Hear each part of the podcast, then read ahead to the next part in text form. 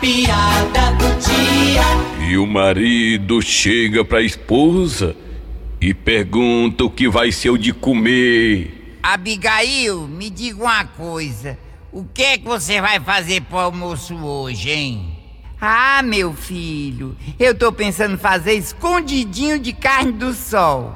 Ah, minha filha, não faça não, pelo amor de Deus, não faça não, não faça não. Mas por que, homem? Porque quando você faz escondidinho, a gente quase não acha carne. Ui!